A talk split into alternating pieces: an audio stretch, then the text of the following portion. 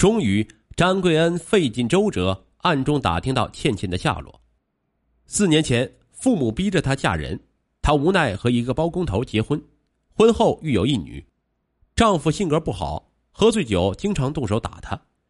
倩倩撩起衣袖，手臂上斑痕累累。詹贵恩看的是心如刀割，他痛下决心，一定要带心爱的女人脱离苦海。富贵险中求，他决定干脆一不做二不休，捞笔大的，带着倩倩远走高飞去国外。为了这一目标，詹桂恩开始了布局。他从网上搜到了索南家的信息，把自己的照片替换上去，制作了一份漂亮的简历。在曾就职单位联系人一栏写上那位老总的名字，和一个北京的手机号。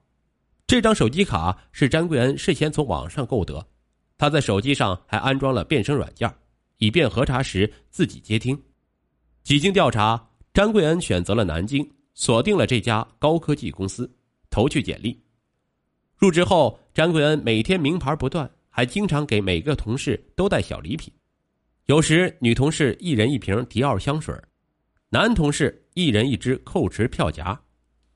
富二代为人大方、豪爽、务实的形象渐渐赢得了同事们的好感。一位开车上班的女同事听说他住在新街口母亲买的豪宅里，便热情的提出顺路带他。而张贵恩实际上是住在江宁区，担心谎言被揭穿，并且这也是自己编织光环的机会。他硬是每天五点起床，从江宁住处打车赶到新街口，搭同事的车，再返回江宁上班。直到案发，他竟坚持了八个月之久。张贵恩就像一条机警的狼，慢慢等待着机会。不久，机会终于来了。他发现公司有一个运动场地，摆设着几台高档的乒乓球案。他意识到这可能与王总的爱好有关。稍一打听，果然如此。为了接近王总，张贵恩周末到江宁区一家运动中心找了一个专业的乒乓球教练，学习乒乓球技术。那两个月，张贵恩几乎天天下班后去练上三四个小时。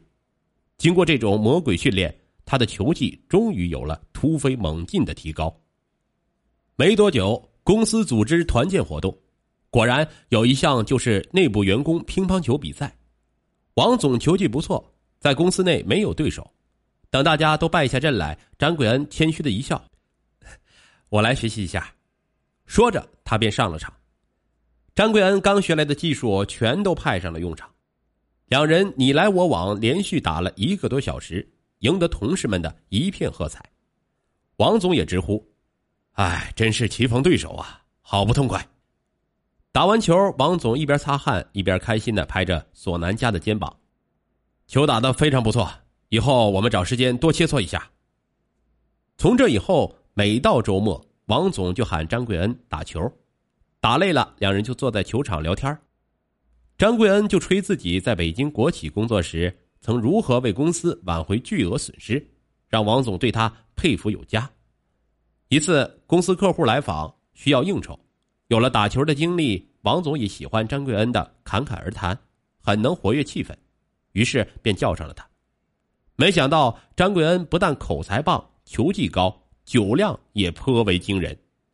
从此，王总觉得张贵恩安排事情周密细致、有条不紊，做事靠谱。一天，王总急着给客户发送一份重要文件，可公司网络出了故障。网管是个刚毕业的大学生，手忙脚乱却找不到断网原因。王总急的是团团转。张贵恩主动站出来帮同事排查。他发现是因为新换了线路，交换器和路由器的配置不对，IP 地址产生冲突，于是重新配置了新地址，网络立马畅通。目睹了这一切，王总对张贵恩更加器重。随后的一件事儿更让王总对他钦佩有加。公司有一笔货款一直收不回，张贵恩利用法律知识，竟然成功的讨回来。没多久。财务总监离职去国外发展，张贵恩顺理成章被提升为财务总监，年薪提至三十二万。得到这一切的他，仅仅用了六个月。张贵恩开始行动了，他向王总提出优化财务制度。原制度规定，公司超过一千元的兑付资金必须通过财务经理、总经理等层层审核。制度修改后，变成只需财务总监和总经理审核即可。王总此时对他已经信任有加，很爽快的就同意了。张贵恩借此机会掌握了公司财务优盾三级密码，并悄悄配置了财务办公室的钥匙。与此同时，他还在外悄悄注册公司，开设了账户。年底，公司项目资金陆续回笼，张贵恩获知公司账户已到账一千九百多万。兴奋不已。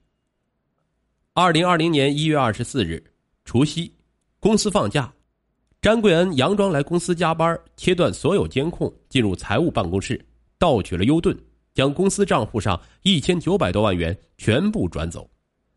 作案后，詹贵恩就赶往外地，疯狂提现。很快，办案民警发现了詹贵恩在长沙出现。二月十一日一大早，专案组赶到长沙。张贵恩却神秘的失踪了。二零二零年二月十七日，专案组终于在贵州省贵阳市再次发现张贵恩的踪迹。原来，此时的张贵恩频繁往返于深圳和广州，忙着把现金兑换为外币。二月二十一日，张贵恩在贵阳一出租屋内落网。抓获现场，张贵恩戴着假发，贴着胡须，乍一看压根认不出他的本来面目。张贵恩对其盗窃一千九百万犯罪事实供认不讳，目前此案仍在进一步审理中。如果没有正确的人生观，没有法律和道德的约束，那么智商越高、能力越强大的人，可能对社会的危害就越大。张贵恩的传奇正说明了这一点。当然，法网恢恢，疏而不漏，他自掘坟墓，最终也要喝下自己酿就的苦酒。